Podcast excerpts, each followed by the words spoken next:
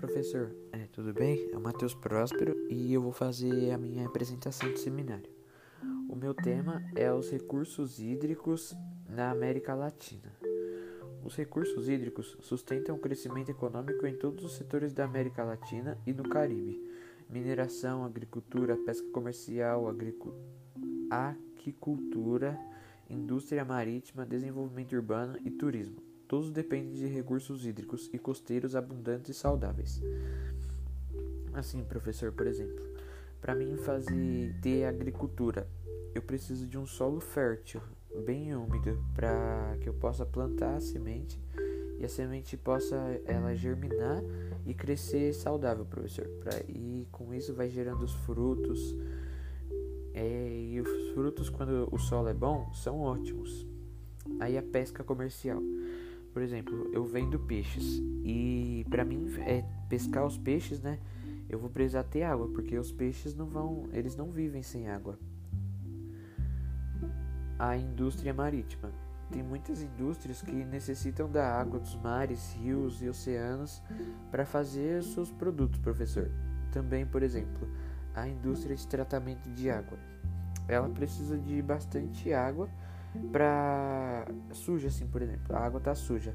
Elas vão precisar daquela água para tratar. Se não se não tiver água, elas não vão conseguir fazer o seu trabalho, professor.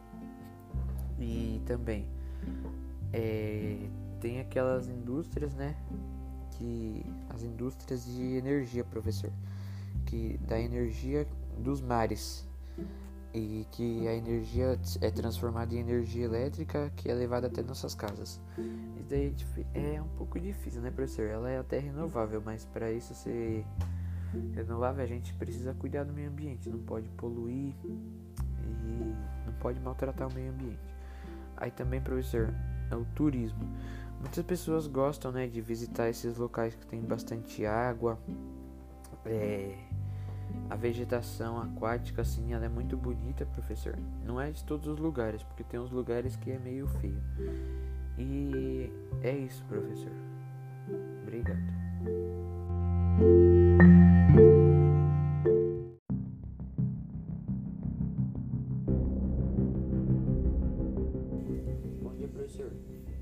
Matheus Próspero e eu vou fazer a apresentação do meu seminário. O tema que eu escolhi são sobre os aparelhos resistivos. Os aparelhos resistivos são a função deles é, é aquecer. Por exemplo, o, o ferro de passar. Ele tem os resistores que utiliza o calor para esquentar aquela chapa de ferro que tem embaixo do embaixo daquela capa de plástico e ela esquenta. Aí conforme ela vai esquentando e vai passando da roupa, é, a roupa vai ficando mais, ela vai ficar lisa, né? Não vai ficar aquelas dobras. Mas isso só acontece por causa dos resistores, que são utilizados para esquentar. Também tem o chuveiro. O chuveiro, né, é usado um resistor também que é a resistência, né? Aí ela esquenta e o calor que sai dela é utilizado para esquentar a água do chuveiro, aquela água que a gente toma banho. E se tivesse resistência nos chuveiros, né, a água talvez nem seria quente. Mas também tem aqueles. É, também poderia ter, pode até ser, professor, porque tem aqueles chuveiros a gás. Que eles não. A resist... É meio que uma resistência também é um pouco diferente. Por causa que é usa praticamente a mesma função do fogão. Ele usa para esquentar aquele ferro que sai o fogo e esquenta a comida e outras coisas. Só que aí o chuveiro, o a gás, ele. Só que em vez de acontecer fogo, é meio que um ferro que fica dentro dele quente. E esse ferro ele esquenta a água do chuveiro a gás. Aí. Esses são os aparelhos é, resistivos, que são aqueles aparelhos que têm a resistência dentro deles. Durante o funcionamento desses aparelhos, ocorre a transformação da maior parte de energia elétrica em energia térmica.